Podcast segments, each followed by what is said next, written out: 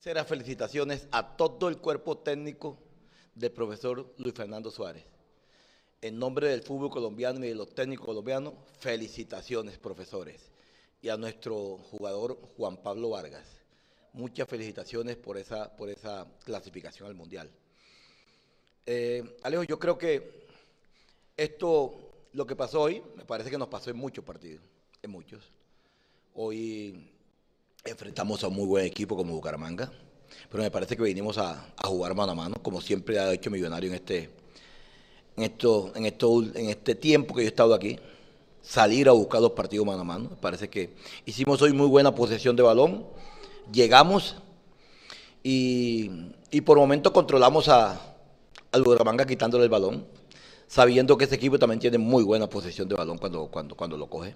me parece que este partido es una, de pronto es una fotografía de muchos partidos atrás, de, llegamos, llegamos y, no hacemos el gol. Hoy nos alcanzó para uno, pero, pero tuvimos uno, otro o dos opciones más de gol para poder anotar. Al hincha, qué decirle, hombre, que ya tenemos a, Luis Carlos Ruiz, ya está eh, totalmente ya con el equipo, llega la otra semana y que vamos a buscar a dos o tres jugadores más de, de, perfil que, que se asemejen a lo que nosotros estamos haciendo. Porque yo creo que tenemos un equipo ya eh, armado, tenemos un equipo ya mecanizado y necesitamos unos jugadores que vengan a, aportarnos y hacer nuestra diferencia para, para poder eh, pelear ese título que tanto, que tanto anhelamos nosotros. Y bueno, yo creo que en la cancha hicimos lo que siempre hacemos, tratar de tener posición, eh, tuvimos llegadas y, como dice el profe, lastimosamente eh, no encontramos, eh, bueno, encontramos un gol, pero creo que han podido ser más por, por, las jugadas tan claras que tuvimos y ellos sí fueron muy, muy eficaces en, en las desconcentraciones que, que tuvimos de pronto tuvimos dos pérdidas de balón saliendo y ellos sí, sí nos cobraron y, y yo creo que esa es la, la imagen del partido, eh. un equipo que, que, las que tuvo sí las pudo hacer y nosotros que por más que, que tuvimos de pronto un poco más que ellos de, de oportunidades no, no, las pudimos hacer y por eso no, no ganamos hoy. Gracias. Gabriel Jiménez, Mundomillos. Profe Gamero, Andrés, buenas noches, bienvenidos al tercer tiempo de Mundomillos, estamos en vivo.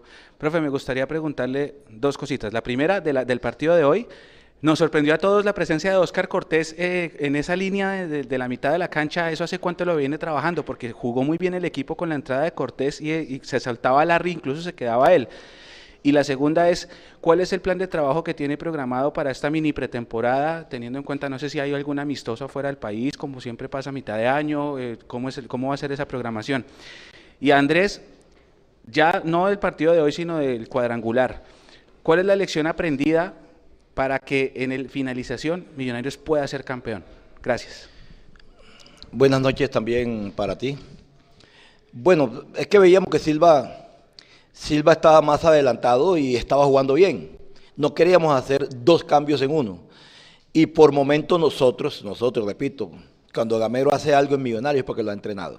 Y nosotros hemos tenido a, a Cortés mucho, mucho tiempo de mediocentro cuando se nos han lesionado estos mediocentros, él es el que juega mediocentro. También él tiene una, una referencia y una imagen de que él en la selección sub-20 lo colocaban de mediocentro. Entonces, ¿cuál era la idea? La idea era que se quedara un poco más Larry y que él tuviera la posibilidad de juntarse con, con Daniel y de juntarse con, con, con Yo creo que entró bien, entró con más panorama, no estaba tan, tan presionado a las espaldas de los volantes de ellos y no estaba más de frente, tenía mucho más perfil para ir y entró bien, entró bien, me gustó mucho.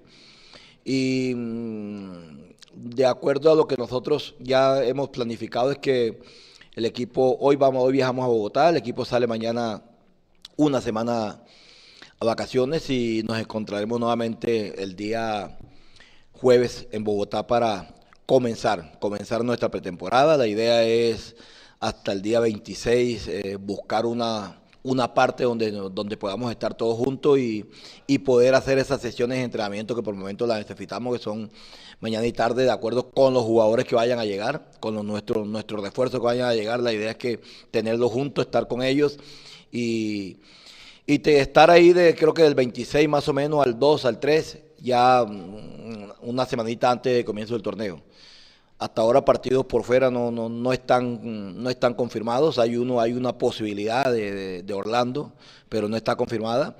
Y de lo contrario, tendríamos que hacer eh, partidos amistosos con, con, los equipos que están en Bogotá. Bueno, yo creo que la elección de los cuadrangulares es, es fácil. Eh, toca aprovechar las oportunidades que, que, uno tiene, las concentraciones del rival, los errores que, que uno causa y, y, también estar atento porque las equivocaciones que uno tiene pues casi siempre terminaron en gol. Entonces yo creo que los cuadrangulares son así, eh, son pequeños detalles que, que van cambiando el, el partido y, y, nosotros no tuvimos eh, pues esa efectividad a la hora de, del arco y, y, los rivales cuando jugaron contra nosotros de pronto sí la tuvieron. Entonces yo creo que ahí están los cuadrangulares, eh, se definen los pequeños detalles y, y, esta vez nosotros no estuvimos tan, tan dispuestos en esos detalles para, para concretar los goles que creo que fue lo que nos faltó. ¿Alguna pregunta final? Gracias, profesor. Gracias, Andrés.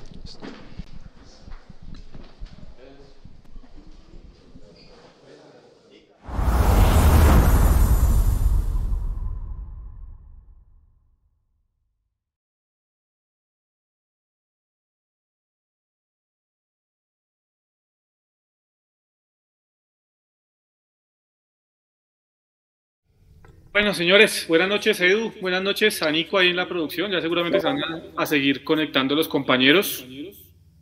Edu, balance, ¿no? Yo creo que hoy es día de empezar a hacer balances. creo que el partido de hoy, a mi modo de ver hoy, eh, poco y nada tiene que realmente para, para analizar.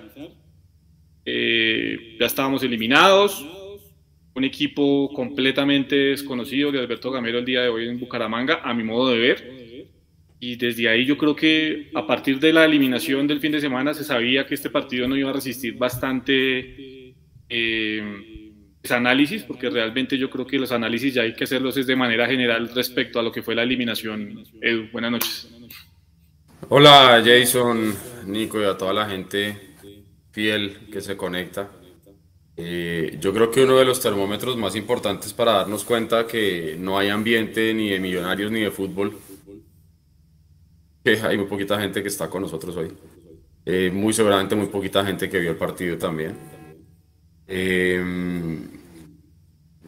yo comparto el hecho de, que de pronto el partido de hoy no resista más análisis de lo que nosotros pudimos ver hoy en, en Bucaramanga. Eh, un millonario es completamente desmotivado, entregado, donde incluso por pasajes me dio la impresión que no les importaba y eso es un mal mensaje. Eso es un mal mensaje porque eh, el hincha siempre va a estar. Y yo creo que hoy el equipo demostró que la eliminación le pegó durísimo, durísimo, durísimo. Que no, no tenían ninguna motivación para salir a jugar el partido de hoy, más que de pronto seguir sumando en la reclasificación. Pero es que yo creo que ya, por lo menos a mí en lo personal, eh, el premio de consolación de la reclasificación a mí ya me sabe a poco, la verdad. Yo lo vengo diciendo hace muchísimo tiempo que entrar a competición internacional por, por reclasificación no es lo que debería tener Millonarios, pero bueno, deberíamos ir siendo siempre campeón. Em, yo creo que el, el, pálido desempeño que deja Millonarios en este cuadrangular eh, nos abre una cantidad de preguntas que, que nos deben estar dando vueltas en la cabeza desde que nos eliminaron en el partido anterior y que nos van a seguir atormentando de aquí hasta que empiece nuevamente a rodar la pelotica. Millonarios realmente jugaba tan bien como todos pensamos. Millonarios realmente era ese equipo que podía llegar al cuadrangular y pasar por encima de todo el mundo como, como estaba esperando la prensa y hasta el mismo equipo y la hinchada. Eh, al final, y lo decíamos ahorita fuera de micrófonos, el punto invisible para lo único que terminó sirviendo fue para que Millonarios no quedara de último en el cuadrangular. Terminamos con los mismos puntos de Bucaramanga. Bucaramanga que entró por la ventana en la última fecha, in extremis. Millonarios que se clasificó con anticipación, con tranquilidad, primero y con todos los favoritismos que ustedes quieran.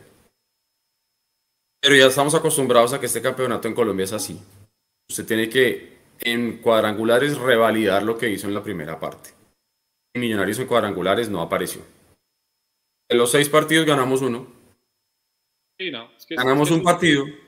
Entonces dígame uno, ¿qué más puede decir? ¿Cómo puede salir uno a defender eh, la gestión del equipo durante cuadrangulares?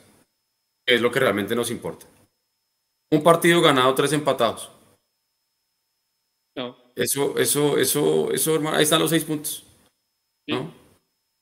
Y dos partidos perdidos. Entonces, la verdad queda uno muy preocupado y queda uno preocupado con, con lo que dice Gamero, queda uno preocupado con, con las sensaciones que realmente dejaron algunos jugadores el día de hoy. Porque, porque a mí no me gusta ver a Millonarios bajar los brazos. A mí no me gusta ver a Millonarios que salga a regalarse como se regaló hoy. El primer gol es un regalo. El primer gol es un regalo. El segundo sí que es un regalo porque es una habilitación tremenda de Javier Valencia en un error. Entonces, eh, si usted se da cuenta, Gamero, de las primeras cosas que dice en la rueda de prensa, ya tenemos a Luis Carlos Ruiz. ¿no? Como tratando de, de una vez esquivar las balas de, de lo que se le venía diciendo. Ojalá, ojalá llegue a aportar. Pero creo que Millonarios queda con una imagen, o sea, me deja una, sensación de, mucha, mucha tristeza lo que, lo que vimos en este cuadrangular, Jason. Gracias, eh, Nico. Hola, buenas noches. Lo mismo, un balance pequeñito, cortico al pie de lo que le dejó a usted este Millonarios, no el de hoy, sino el de los cuadrangulares para seguir analizando, aquí Huguito nos propone un tema muy importante en el chat y creo que merece la forma, merece obviamente analizar esa, esa, esa propuesta de Huguito. Entonces, Nico, tus sensaciones después de ver lo que vimos hoy y lo que vimos a lo largo de los parangulares. Listo, Jason. Buenas noches para todos. Eh, bueno, el, análisis, yo creo que a inicio de semestre eh, estábamos preocupados por la nómina corta. Al paso de las primeras 20 fechas, todos nos subimos al bus, Millonarios terminó primero, nos sentimos favoritos, la prensa dio a Millonarios de favoritos, todo el mundo dijo Millonarios es el que mejor juega y resultó que Millonarios no era el que jugaba bien, sino el que jugaba bonito. En los cuadrangulares se notó aún más. Jugó bonito, pero no logró resultados y se terminó dando lo que lo que, lo que se analizó al inicio, la lógica. Eh, yo creo que eh, eh, Gamero tiene que, mirar muchas cosas, ver si la continuidad del equipo es suficiente y lo que traigan. Bueno, y yendo con lo, que, con lo que les decía, para que toda la gente ahí en el chat obviamente vaya opinando, y es, la pregunta es básicamente esto, ¿qué influyó para que el equipo pasara de un 70% de rendimiento en el todos contra todos, tuvimos 42 puntos, a un 33% correspondiente a los cuadrangulares, 6 puntos de 18, Edu. ¿Qué nos pasó en los cuadrangulares? O sea, ¿cuáles son realmente los factores? Ya sabemos que, pues, nos faltó el tema de los puntos, pero más allá del tema de los puntos, eh, es que hacer 6 de 18 después de hacer 42 en el todos contra todos es un masazo fuerte. ¿Qué le hace falta a Millonarios en el tema de los cuadrangulares? Obviamente está pensando en lo que va a ser el segundo semestre. Yo creo que eh, el tema de los cuadrangulares, al ser una fase tan corta, usted prácticamente no tiene margen de error. Y las cuentas que hacíamos desde el principio, que hemos hecho siempre que jugamos cuadrangulares, es eh, que si usted puede hacer de local los nueve puntos que usted disputa, si usted puede hacer de local lo que usted haya hecho durante la fase regular, Millonarios fue un buen local, eh, no habríamos tenido que tener problema. Eh, yo creo que la primera falla de Millonarios estuvo ahí, en que no supo hacer respetar su casa. Ah, que si el fixture, ah, que si hubiéramos empezado terminado de local o de visita o lo que sea, eh, eso puede llegar a influir pero Millonarios, si estaba para grandes cosas, tenía que pasar por encima de eso. Entonces yo creería que lo primero es que Millonarios no supo hacer respetar su condición de local, que eran nueve puntos que tenía que tener en el bolsillo. Y si esos nueve, usted le sumaba dos empates por fuera, más su punto invisible, usted estaba en la final. Lógicamente lo que se ha venido diciendo, la falta de definición. Eh, hoy tuvimos dos pelotas en los palos, por ejemplo. Abadía revienta una pelota en el palo y mala, qué mala suerte, hermano, y, y Bertel en uno de sus acostumbradas proyecciones al ataque también metió un palazo. Eh, yo creo que nos faltó también definición. Nos faltó de pronto entender que los cuadrangulares se juegan a veces a cara de perro y no tan políticamente correctos. Eh, yo entiendo que Millonarios siempre quiera salir a proponer y entiendo que sea el, el, el, equipo que quiera hacer todo correcto y todo bien. Pero a veces usted en esas instancias tiene que, tiene que tener, y, y, espero se me entienda bien lo que voy a decir, uno tiene que tener un, un cara sucia en la cancha, adentro. Y creo que nos faltó eso. Nos faltó un jugador adentro que tuviera esa rebeldía y ese fuego interno como para, para mover la estructura emocional del equipo cuando se estuvieran viniendo las cosas a, al piso.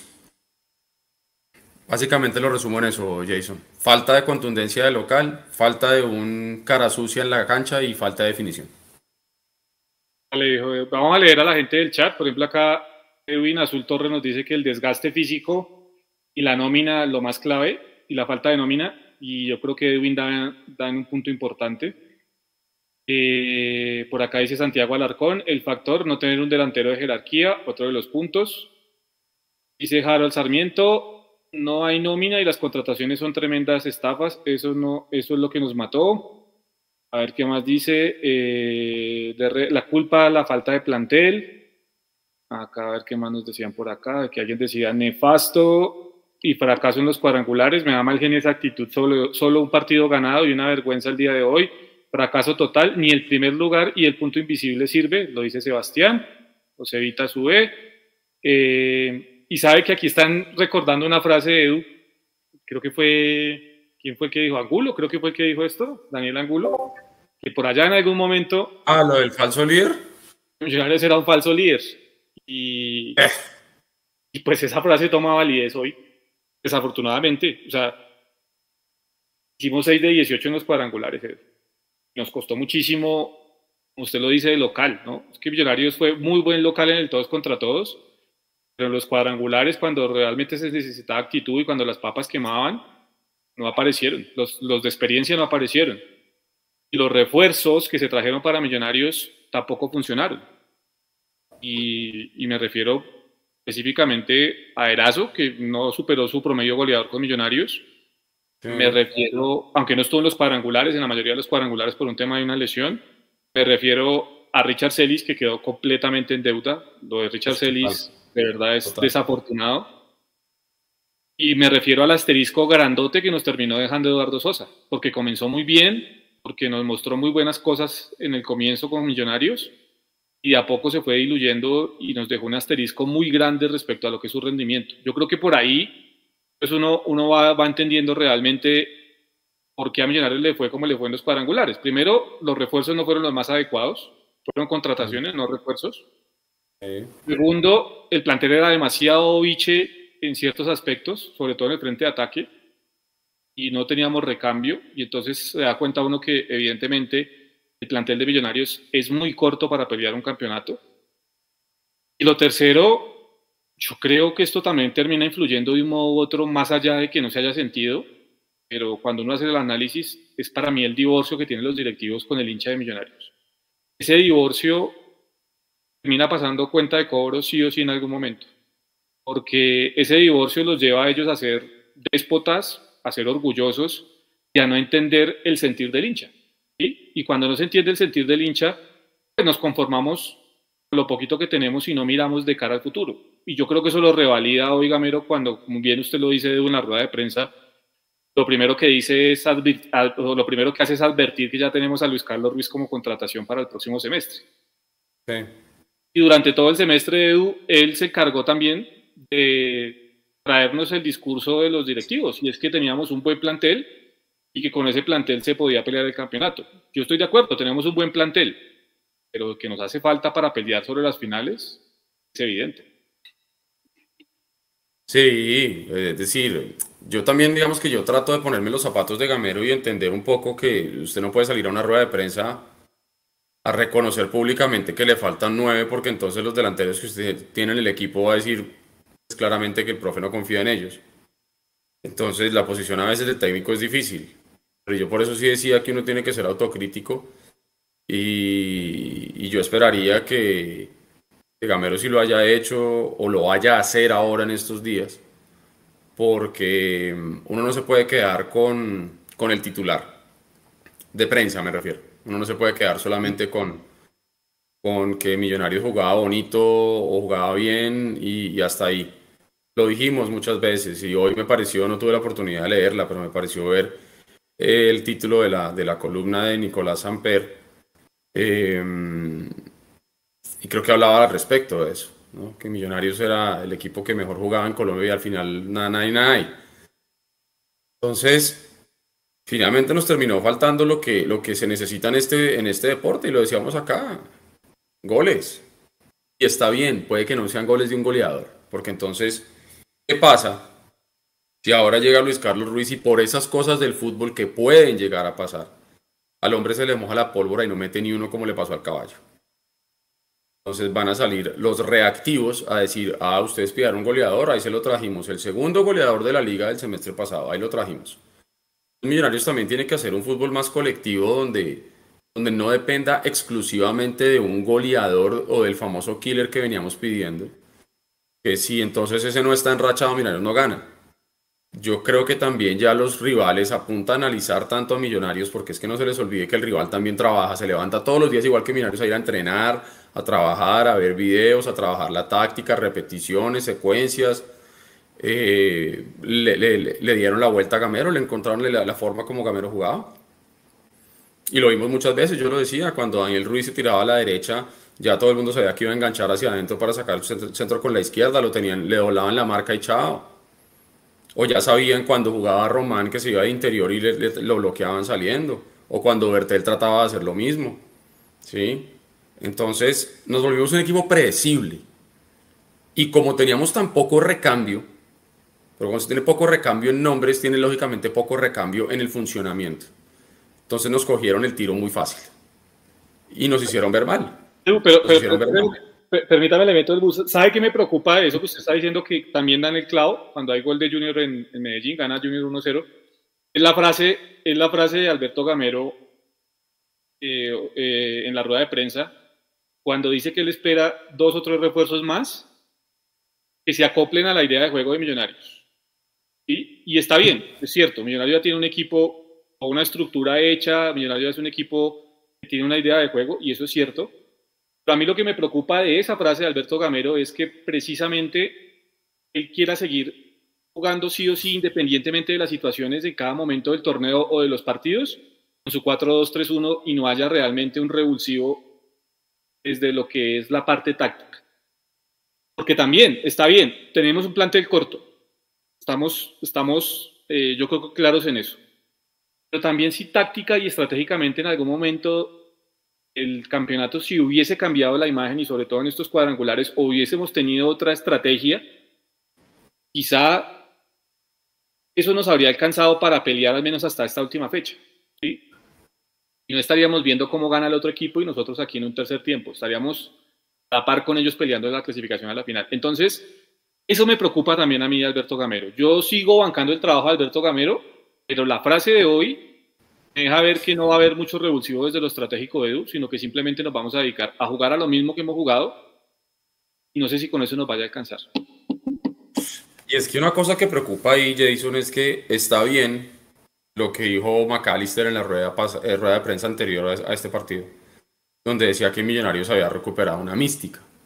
Está bien, yo compro esa idea. De hecho, yo la venía pidiendo y me gusta que nosotros ya podamos llegar a, decir y a entender o a expresar o a explicar un estilo de juego o un ADN de millonarios.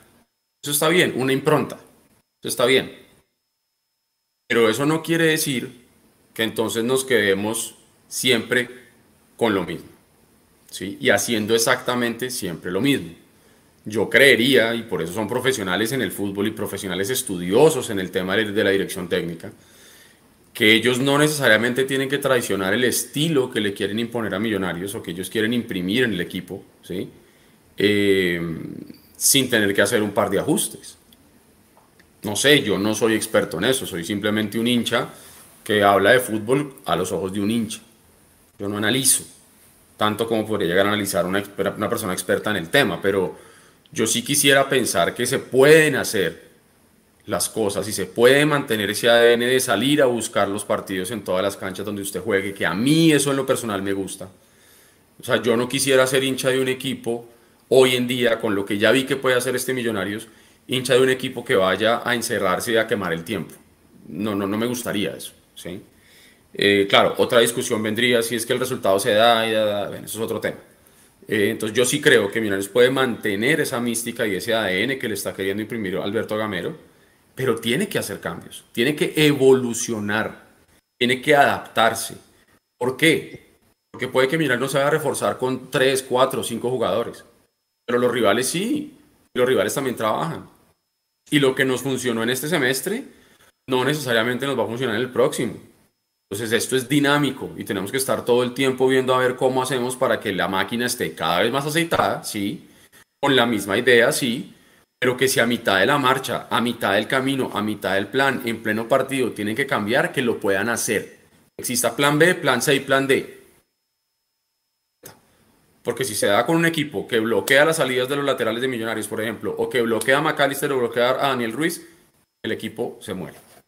Yo estoy, de acuerdo, Edu. Y, está bien, y lo están tocando en el chat, y agradecemos a todos los que están de verdad conectados, acompañándonos. verdad, mil gracias. Lo están tocando en el chat. Y sí, el tema de la ausencia, por ejemplo, de Steven Vega pudo haber pesado mucho. El tema de la, de la ausencia de Juan Pablo Vargas es claro y es evidente que pesó muchísimo. Eh, y la, bueno, y, hubo bajas al final del torneo, estamos claros en eso. Pero es precisamente por eso, y usted da la palabra clave, Edu, en el tema de adaptarse. Porque si nos hicieron falta esas piezas al final del torneo, Juan Pablo Vargas, Steven Vega, el mismo Erazo, y se me pueden escapar algunos, si esas piezas hicieron falta al final del torneo con un plantel muy corto como el que tenía Millonarios, hay que adaptarse. ¿sí? Yo voy a decir algo impopular, pero que es cierto a la luz de los resultados. Y es el Junior con un plantel muy superior al de Millonarios, jugando horrible en Bogotá, porque es cierto, jugó horrible y no nos gusta que jueguen a eso. Y yo no estoy pidiendo que Millonarios vaya a jugar a lo que jugó el Junior en Bogotá, nunca lo pediría. Entendió que había que adaptarse a una situación de juego en donde se veía superado por su rival. Y se adaptó a eso. Y aclaro, muchachos, ¿sí? para que se entienda bien.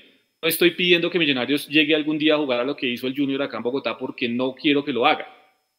Pero sin perder la idea de ir a buscar los partidos, sin perder posesión de pelota, sin perder la intención de ser un equipo que salga a ganar los partidos en todas las canchas de, Colombia, Millonarios sí se puede adaptar y puede tener otro tipo de situaciones dentro del terreno de juego, puede manejar otro tipo de situaciones que lo hagan un equipo mucho más sólido y que lo hagan un equipo mucho más fuerte de cara a buscar los resultados. Porque lo que tenemos hoy, Edu, después de todo este tiempo y de todo este análisis que yo he hecho de lo de Millonarios, durante estos tres o cuatro días y analizando partidos y recordando situaciones y analizando apuntes y demás, la conclusión grande a la que yo llego es que con esto a Millonarios le va a alcanzar para ganar partidos, muchos partidos, y nos va a dejar felices muchos, muchos fines de semana o muchos miércoles. Pero con esto a Millonarios no le alcanza para ser campeón. Por más que se refuerce, por más que traigan dos o tres jugadores, si no hay una adecuación, como usted lo dice, si Millonarios no se adecua, si Millonarios no se adapta realmente a ciertas situaciones, y eso viene desde lo estratégico, no nos va a alcanzar para ser campeón. Esa es mi gran conclusión después de revisar todo lo que he revisado en estos cuatro días. No, y que he demostrado, van varias nóminas que, que juegan muy bien, pero no les alcanza para ser campeón. Y, yo creo que ya es suficiente, eh, ya, ya es hora de que, de que algo cambie para, para, para encontrar resultados, Edu.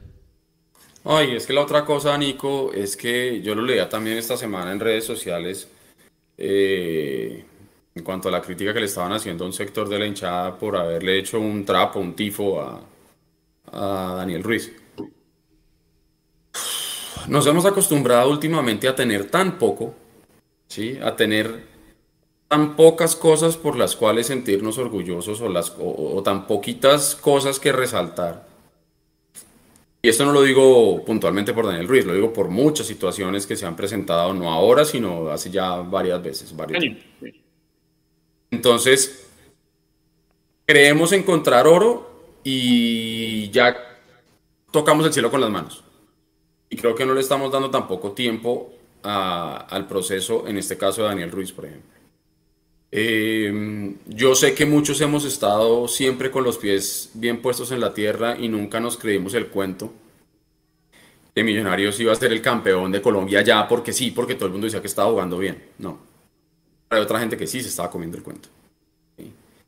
Yo creo que Millonarios tiene que hacer un trabajo como lo hizo este semestre, pero si me lo pregunta, inclusive un poquito con la cabecita un poquito más agachadita un poquitico con la cabecita más agachadita. Andar diciendo todo el tiempo que es que somos los que mejor jugamos, es que somos los que más proponemos, porque usted se da cuenta muchas veces, tanto los jugadores como el técnico en la rueda de prensa salían a decir, es que fuimos el equipo que más tuvo posesión, fuimos el equipo que más remató, o sea, siempre tratando como de sacar algún argumento que nos dejara por encima del rival. Hombre, si eso fue así, se notó. No necesidad de salir a decirlo. ¿Sí? Pero cuando usted todo el tiempo tiene que resaltar tantas cosas suyas, Es cierto. eh, hay algo que está mal. Hay algo que está mal. ¿Sí? O sea, usted no me tiene que convencer que usted es una buena persona porque usted me diga, oiga, yo soy una buena persona. Usted me convence que es una buena persona actuando como una buena persona y yo me daré cuenta que usted es una buena persona. Exactamente igual acá. No me tienen que salir a decir que somos el equipo que más hace, hace, hace, hace. Déjeme verlo en la cancha y déjeme verlo en los puntos y ya en la primera fase del campeonato, y yo por eso estoy, yo diría que yo estoy en desacuerdo con lo del falso líder, ese concepto de falso líder, porque es que finalmente Millonarios, en esas 20 fechas, le guste al que le guste, fue el mejor equipo de esos que estaban compitiendo. Sí, sí, O sí. sea, hizo Sí, los Edu. 42 puntos en esos 20 partidos. Entonces, digamos que en esa primera parte del campeonato, fue el eso. líder. Fue el líder. ¿Ya? Ahora, empezando cuadrangulares no pudo revalidar Es esa eso. condición que lo llevó a ser el líder, eso es otro tema. Pero decir que fue el falso líder es como decir que los puntos eran de mentiras, o que los puntos se los regalaron, o que los demás no jugaron, o que simplemente una mañana cualquiera, como pasó en algunas elecciones en este país, se acostó el fútbol colombiano con un líder y amaneció otro mágicamente y era millonarios. No. ¿Sí? Entonces, en la primera fase del campeonato fuimos líderes porque se hicieron las cosas bien en esas 20 fechas. Sí, sí. También se hicieron que permitieron quedar por encima de todos los demás. Hasta ahí. En cuadrangulares sí es otro tema. Y en cuadrangulares sí no supimos revalidar el por qué hayamos, hayamos sido líderes en la primera parte del campeonato. Esa es como mi, mi conclusión con ese tema de líder. Y, y está, y, está, y, está, y también es válido, Edu, pero, pero estamos claros y no estamos descubriendo el agua tibia con esto, ¿no? Pero pues evidentemente estamos claros que aquí da lo mismo entrar sexto como entró Junior, creo que entró sexto, que entrar primero. Porque es que al final de cuentas, pues ahí está la, la realidad. Mire, Junior está siendo en este momento finalista del fútbol colombiano y entró sexto. Entonces, a lo que yo iba con el tema del falso líder es entendiéndolo del tema de que sí, nos rasgamos mucho las vestiduras cuando Millonarios en el todo contra todos no es líder. Pero yo creo que ya tenemos que cambiar también y empezar a pensar que no es tan importante el ser líder. Sí, hay unos factores, evidentemente, el tema de la reclasificación, el tema del punto invisible que nos sirvió para no quedar últimos en este grupo. Increíblemente nos terminó sirviendo para eso. Eh, pero realmente es cómo se remata el campeonato. Eso es lo realmente importante. Tener el plantel sano para rematar el campeonato, tener un plantel amplio, tener una capacidad de adaptación a las diferentes situaciones que se presentan en un terreno de juego y apostarle a esa mixtura evidente de jugadores con experiencia y a jugadores jóvenes. Que es que nosotros hoy terminamos rematando, yo creo que también es un mensaje intrínseco de Gamero a las directivas, y es, hoy terminamos con Diego Victoria, con Diego Abadía, con Oscar Cortés, terminamos con Andrés Ginás, que pues si bien ya tiene un poco más de experiencia, también jugó Andrés Gómez, entonces yo creo que también es un mensaje, la forma en como, como terminamos los últimos dos partidos es un mensaje también a, a, a los directivos, de- creo yo, de parte de Alberto Gamero, diciéndoles, hermano, esto es lo que hay, esto es lo que tenemos, son muy buenos jugadores, muy buenos prospectos, pero yo creo que en el fondo Alberto Gamero comparte la opinión mía y la opinión suya, Eduardo, y la de muchos hoy en el chat. Con esto no nos alcanza para ser campeón. Y, y nos pueden traer dos o tres refuerzos, está bien, pero si también con esos dos o tres refuerzos, que sería cumplir, entre comillas, la tarea de parte de los directivos, Alberto Gamero no, no, tiene, no demuestra capacidad de adaptarse a ciertas situaciones, tampoco nos va a alcanzar. Yo creo que esto es de parte y parte, la gran responsabilidad los tienen los directivos, estamos, estamos claros en eso. Pero ya aún haciendo un análisis también hay que decir que Alberto Gamero, con el tiempo que lleva en Millonarios, también tiene que tomar una responsabilidad ya más grande de la que ha tenido y sacarnos del verso de que el equipo sale a proponer en todos lados, porque está bien, pero también hay que adaptarse para ganar. Sí, y mire, yo, yo quiero tomar aquí un, un comentario que lo veo en el chat de YouTube. Dice Brian Gómez, yo no sé ustedes, pero yo duré cuatro meses disfrutando de buen fútbol. Ahora tengo una tusa horrible, pero no hay nada mejor que quedar campeón jugando bonito. Esa es la parte romántica del fútbol que es chévere. Y yo estoy parcialmente de acuerdo con eso. A mí me encantaría ser campeón jugando bonito. ¿sí? Eso me parece, o sea, me parece como el, el, tope de la gama de lo máximo que puede tener uno en el fútbol. Ser campeón jugando bonito, pasando por encima de sus rivales más enconados, en eso estamos de acuerdo. Y también estoy de acuerdo en que tuvimos cuatro meses donde se vio un fútbol interesante, donde se veían cosas chéveres. Eh, pero lo que es cierto es que Millonarios no puede vivir de raticos. Millonarios es un, una institución enorme cuyo nombre lo llama a ser siempre protagonista. Entonces digamos que yo por eso sí le voy a exigir siempre a Millonarios que sea primero. ¿sí? Yo tenía un jefe que me decía, si usted quiere aspirar a ser papa, eh, tiene que aspirar a ser sacerdote. Si usted quiere llegar a ser papa, tiene que aspirar a ser sacerdote, decía. Si usted quiere llegar a ser primero, tiene que apuntarle a ser primero siempre. Y por ahí se le da, por ahí no se le da, pero queda segundo. ¿sí? Yo no creo que salga nadie a decir, uy, yo quiero entrar de octavo. Está bien que siempre salgamos a pensar que tenemos que ser primeros. Pero si usted lo logra, tiene que lograrse mantener y revalidarlo para que luego no pase lo que está pasando hoy. De que luego entramos en las frías estadísticas de los equipos que entraron primero a los cuadrangulares, cuántos llegaron a la final y cuántos fueron campeones. Y de los equipos que entraron de último, de octavo, de sexto, ¿cuál fue el campeón? ¿Sí? Entonces, yo sí creo que lo de Millonarios pasó por una cosa que todos intuíamos, pero que como en las 20 primeras fechas nos estaba funcionando, nos permitió ilusionarnos y nos permitió pensar que para cuadrangulares nos iba a alcanzar. En cuadrangulares fue a otro precio completamente diferente. Estamos hoy lamentando una eliminación temprana estamos lamentando nuevamente haber sido un equipo que nos invitó a soñar y que nuevamente, no por incapacidad de sus hombres, por más de que han tenido de pronto niveles individuales fuera de lo normal, sino más por la incapacidad de proyectarse en un futuro inmediato de la directiva, de creer que porque ya hemos llegado a una final contra el Tolima con este mismo modelo que se iba a poder repetir. Y yo no creo que usted se gane la lotería dos veces seguidas. Es lo único que yo tengo para decir. Nico, si quiere le damos, le damos a la gente en el chat, démosle un espacito a la gente para leerla y venimos ya para cerrar y obviamente invitarlos mañana al live. Mañana es el 128, ¿verdad, Nico? Live 128. Así es. Para...